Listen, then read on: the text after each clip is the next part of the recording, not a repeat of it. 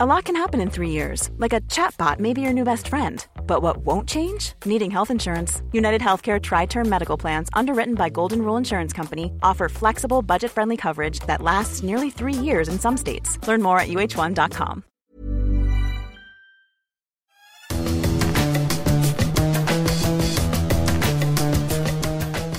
Salut les fous du volant, bienvenue pour un nouvel épisode de votre émission consacrée à la Formule 1. Je suis Gilles Della Posta et aujourd'hui je fais équipe avec Julien Ferreira. Salut Julien, très heureux de t'accueillir dans les fous du volant.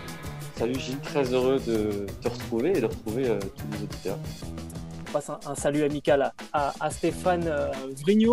Ce podcast qui est à retrouver sur toutes les bonnes plateformes d'écoute de Deezer à Spotify en passant par Acast ou par Apple Podcast. N'hésitez pas à nous donner 5 étoiles et à vous abonner. Et de cette manière, vous recevrez les nouveaux épisodes directement sur votre smartphone. On va parler aujourd'hui, euh, Julien, évidemment, de ce Grand Prix euh, Romagne. Et il y a beaucoup de choses à dire. On va commencer par l'accrochage très spectaculaire entre Valtteri Bottas et George Russell en se demandant mais pourquoi tant de haine? Et puis on va aussi euh, évoquer les deux acteurs principaux de ce Grand Prix, Max Verstappen, vainqueur, et Lewis Hamilton, deuxième.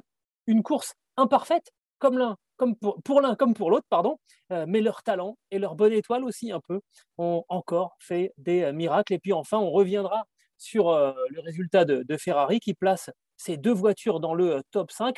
Embellie confirmée, oui, mais attention, modestie exigée pour la Scuderia et on vous expliquera pourquoi.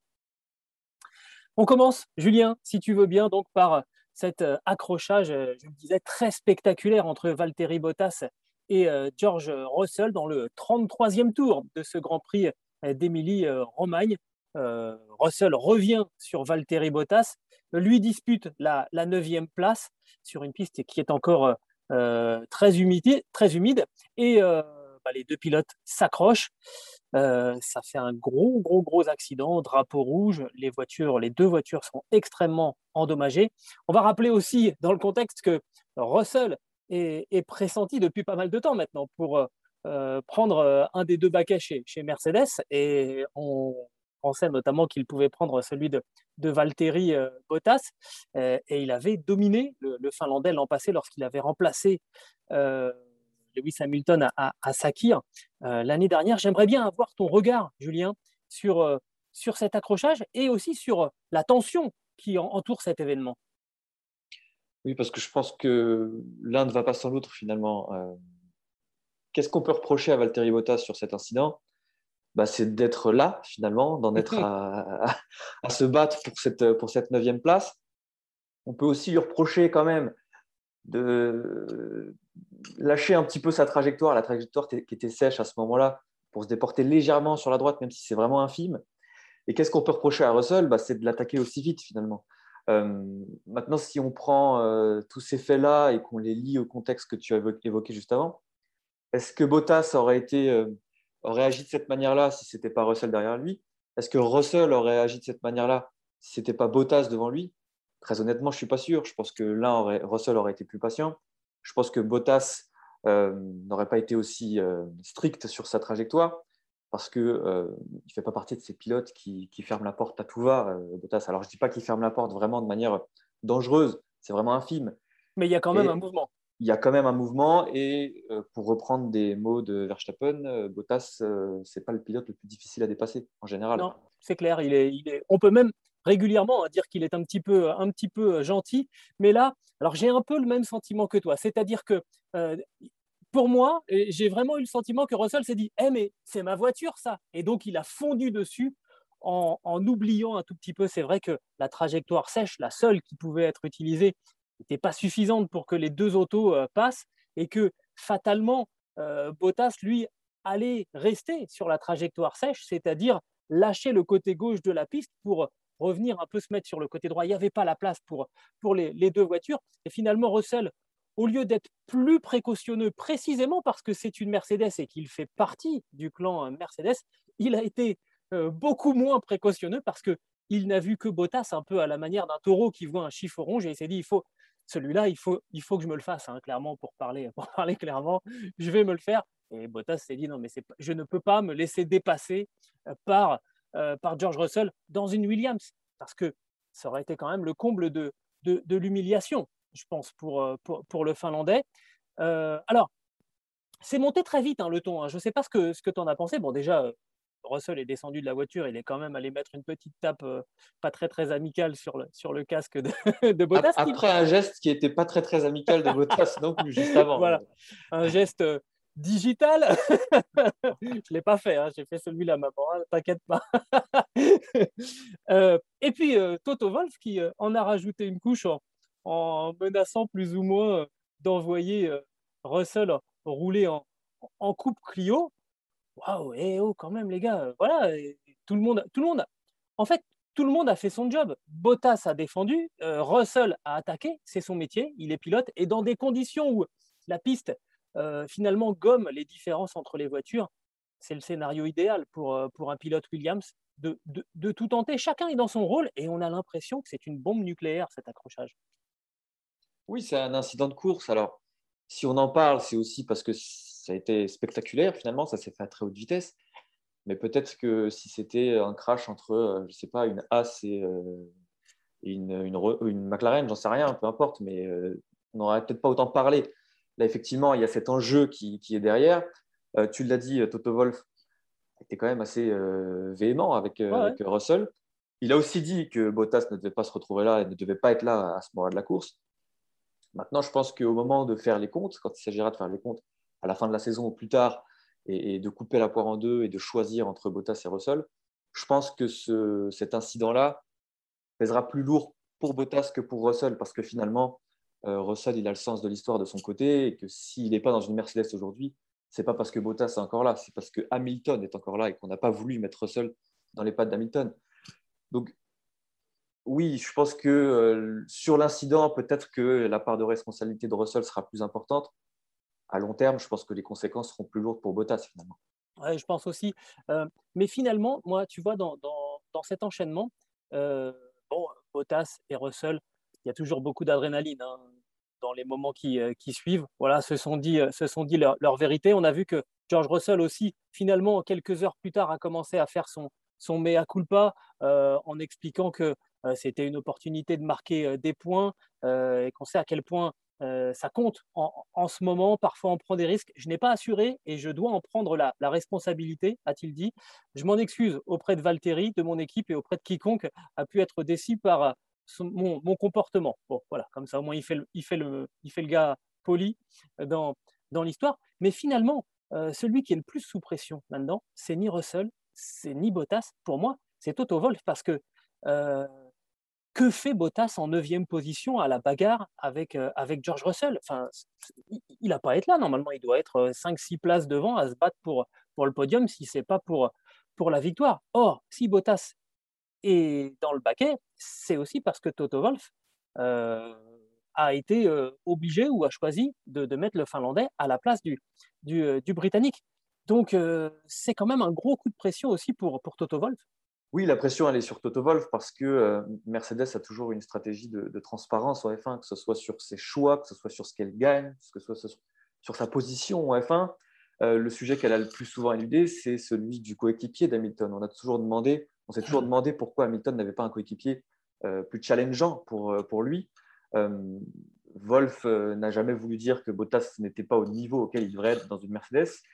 Et, quand on a vu ce qui s'est passé en fin de saison dernière quand Russell était dans le baquet de, de Hamilton, voilà, le sujet s'est vraiment posé et au final, Bottas est resté. Donc évidemment, euh, l'intérêt pour, pour Wolf cette année, c'était que Bottas justifie encore sa présence dans ce basket-là. Et depuis le début de la saison, ce n'est pas du tout le cas. On a plutôt l'impression bah, qu'il a lâché complètement mentalement, psychologiquement, il est, il, est, il, a l'air fatigué, il a l'air ah, épuisé, euh, Valtteri Bottas. Il donne l'impression d'être aux abois en ce moment. Totalement, totalement. Et, le problème, c'est qu'on n'est qu'à deux grands prix, qu'il en reste beaucoup, beaucoup. Euh, donc, on va voir comment ça va, ça va se passer tout au long de la saison, mais ça risque d'être très, très long à la fois pour Bottas, aussi pour Wolf, parce qu'il va falloir justifier ça finalement tout au long de la saison.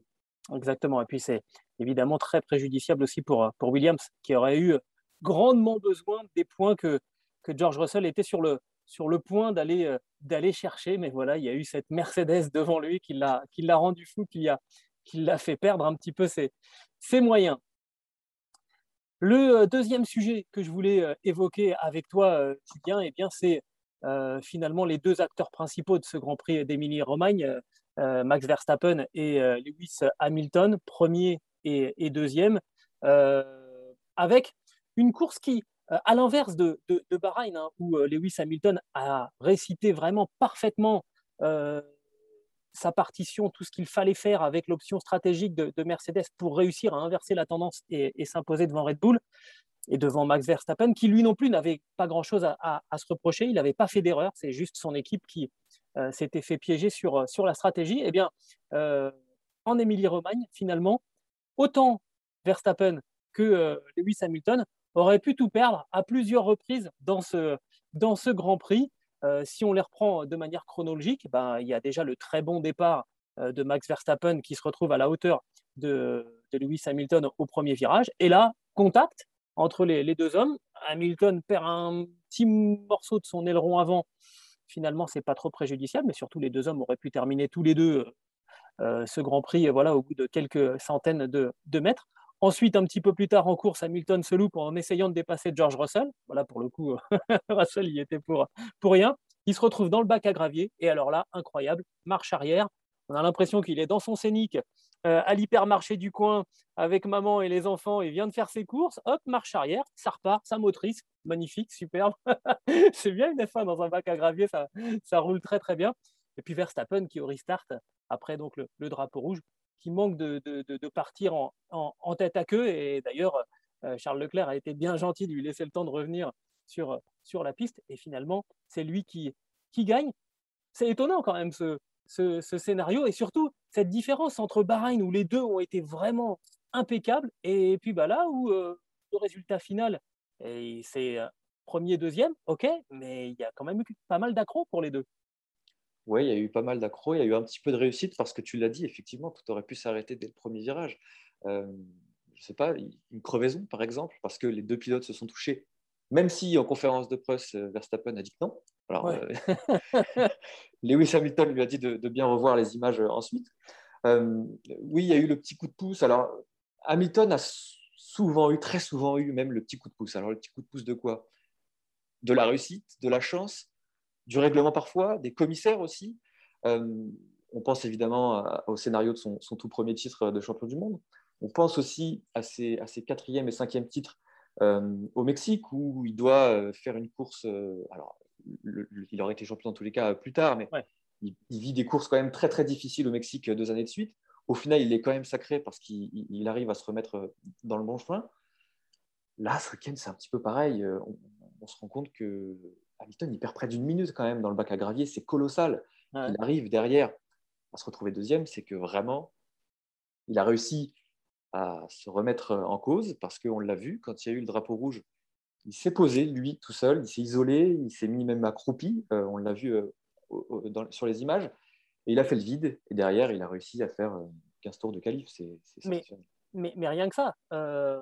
On, on, avait fait la différence l'année dernière, on avait fait un sujet avec Didier Clément, qui était l'ingénieur euh, de, Sébastien Loeb à l'époque des neuf titres de champion du monde du, français en, rallye, en faisant la, différence entre la réussite et, la chance. La réussite, c'est quand on prépare tout et que finalement les éléments s'enchaînent dans son sens. La chance, c'est quand on ne contrôle pas et que ben, ça tombe de votre, côté. Là, que le drapeau rouge euh, intervienne dans les secondes qui suivent euh, sa, manœuvre dans, le bac à gravier, ça c'est de la chance parce qu'il ne peut, pas, peut pas le contrôler.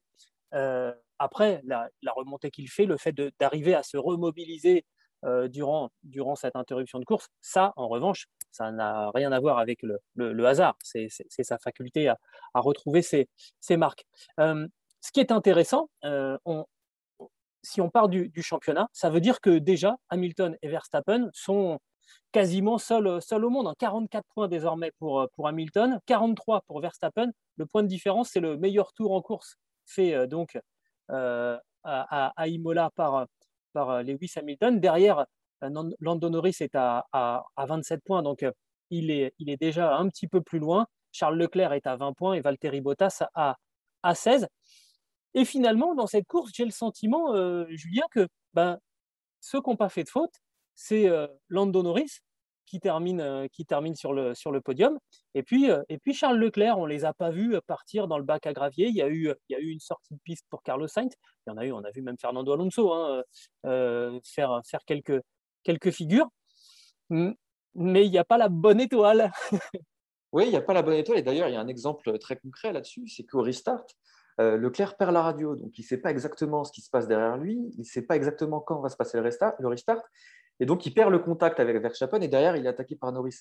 Ça aussi, c'est la petite étoile que Leclerc n'a pas eue. Euh, pour revenir sur euh, ce que tu disais sur, sur, Leclerc sur Verstappen et Hamilton, pardon, il faut quand même noter deux choses. alors, on l'a dit, Hamilton, les tours de qualif après le restart pour, bah, pour avaler tout le monde jusqu'à arriver à cette deuxième place. pour Verstappen, on peut retenir deux choses aussi. C'est l'aisance avec laquelle il se remet dans la course juste après son faux tête à queue euh, avant le restart. Il arrive à repartir derrière comme si c'était rien passé. Euh, il creuse même, je crois, une, avance d'une demi-seconde, je crois, à la première chicane, ce qui est colossal pour quelqu'un qui aurait pu douter finalement. Il s'est rendu compte qu'il n'était pas si à l'aise que ça et qu'il peut se passer quelque chose à tout moment. Euh, et, et, Verstappen aussi, le moment, alors ça c'était avant, quand euh, il fait son premier pit stop, Hamilton rentre un tour derrière lui et que Verstappen doit attaquer comme un fou dans le dernier secteur, dernier secteur pardon, colossal euh, pour repasser devant Hamilton euh, au moment de la première salve d'arrêt stand. C'est là qu'on se rend compte que finalement, ces, pilotes-là, ces deux pilotes-là, ne doutent jamais. Ils ne doutent jamais. Ils savent se remettre en question en une fraction de seconde. Et c'est peut-être aussi pour ça que l'écart paraît si grand finalement entre eux deux et les autres, Norris, Leclerc et, tous les autres. Ouais, je je suis, je suis, je suis d'accord avec cette, analyse. Hein. Souvent, les, les grands champions ont cette faculté à, à réussir à, faire le job et en même temps à réfléchir à ce qui se passe autour d'eux. Et là, sur toute la première partie du, Grand Prix, on entend hein, des échanges radio entre Max Verstappen et, son équipe.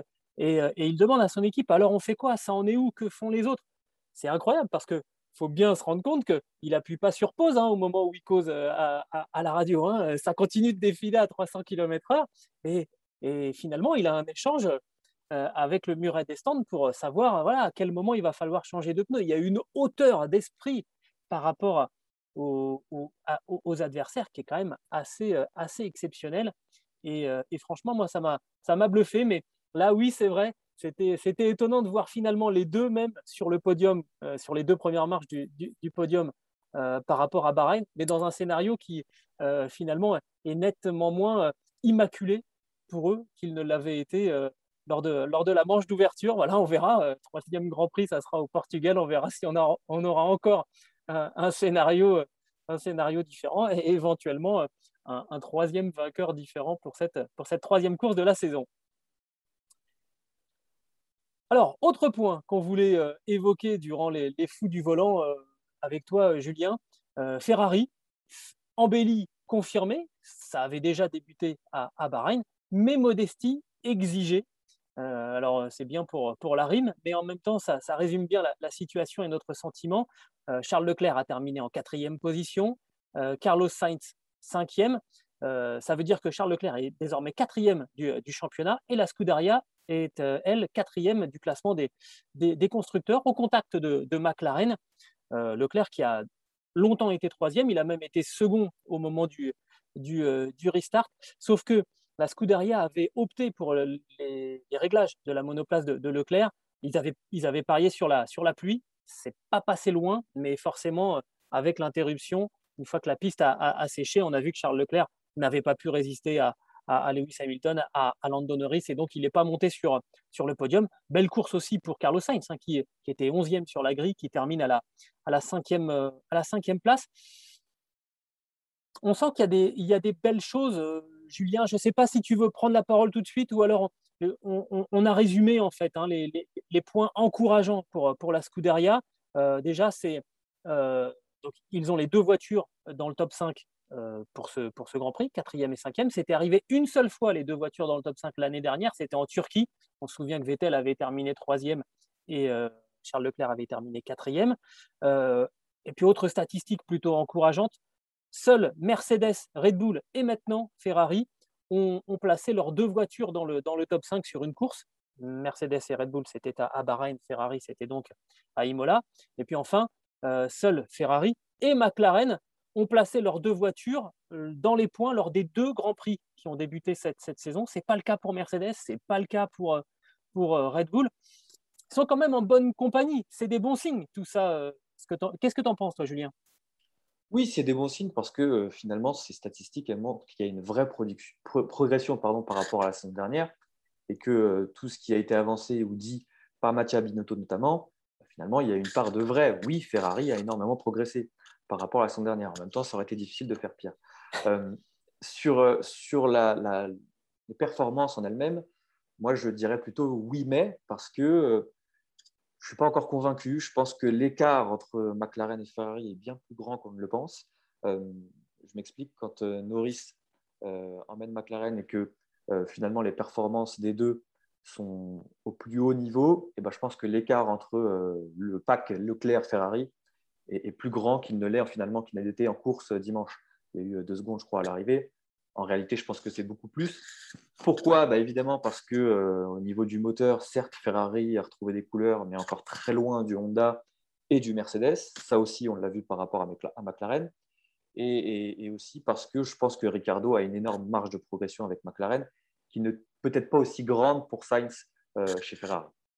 Alors on va voir. Ce qui, est, ce qui est clair, le point positif de la situation, c'est que euh, ils ont montré qu'ils depuis, depuis les, deux premières courses de la saison, là, qu'ils ont réussi à tirer bénéfice vraiment de chaque situation euh, où il y avait quelque chose à tirer. Ils l'ont fait admirablement. C'est bon signe parce que ça prouve aussi la fiabilité de la voiture. Mine de rien, c'est quand même pas.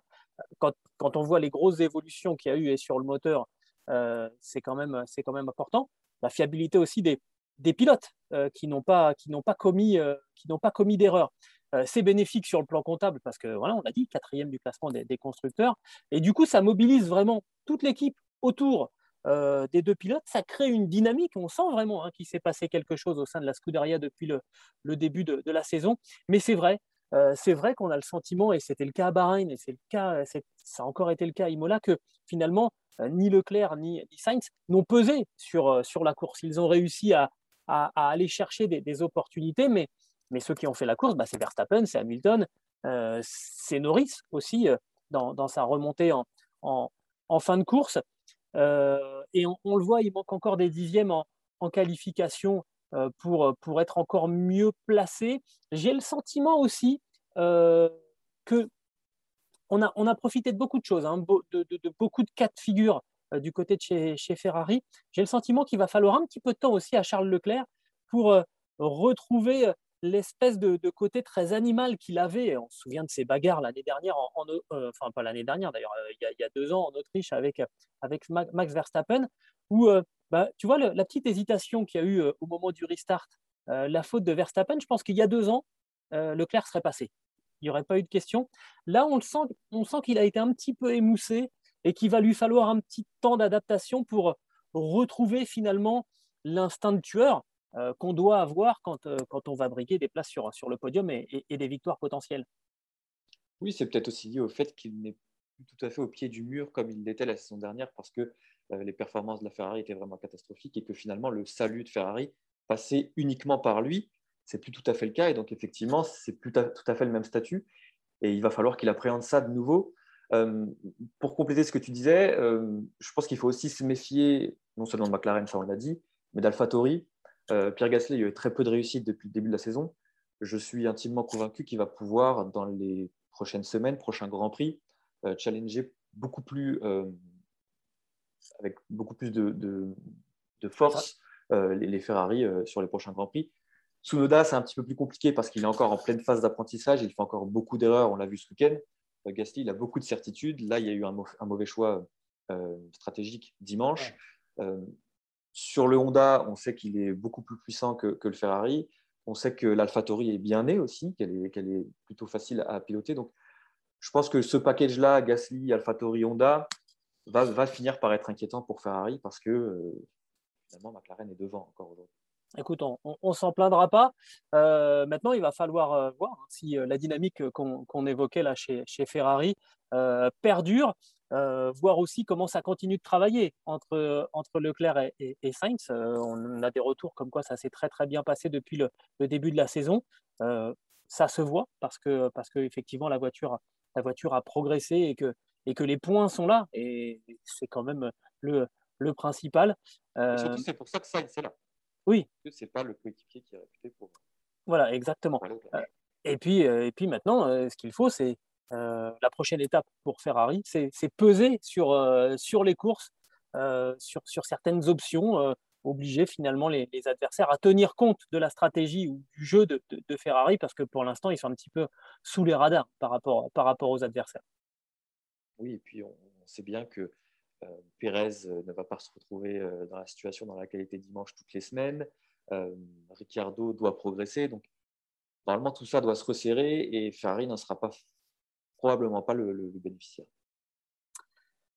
Voilà donc ce qu'on pouvait dire de ce euh, Grand Prix euh, d'Émilie-Romagne. Il n'y en aura pas euh, la semaine prochaine. On va faire, on va faire relâche et on ira le week-end suivant. Ça sera le 2 mai, me semble-t-il, sur le circuit de, Portimao au Portugal. Là aussi, on va se, régaler parce que c'est vraiment un tracé qu'on a découvert un petit peu par la force des choses l'année dernière, qu'on a découvert en Formule 1 parce que les amateurs de moto le, connaissent déjà bien mais euh, ça va être un, superbe tracé. On se retrouvera la semaine prochaine dans les fous du volant pour se mettre en condition pour ce Grand Prix du, Portugal. Vous pouvez retrouver ce, podcast sur toutes les bonnes plateformes d'écoute, de Deezer à Spotify, en passant par Acast, par Apple Podcast aussi. Vous n'hésitez pas, allez-y, donnez-nous des, étoiles, plutôt 5, c'est mieux.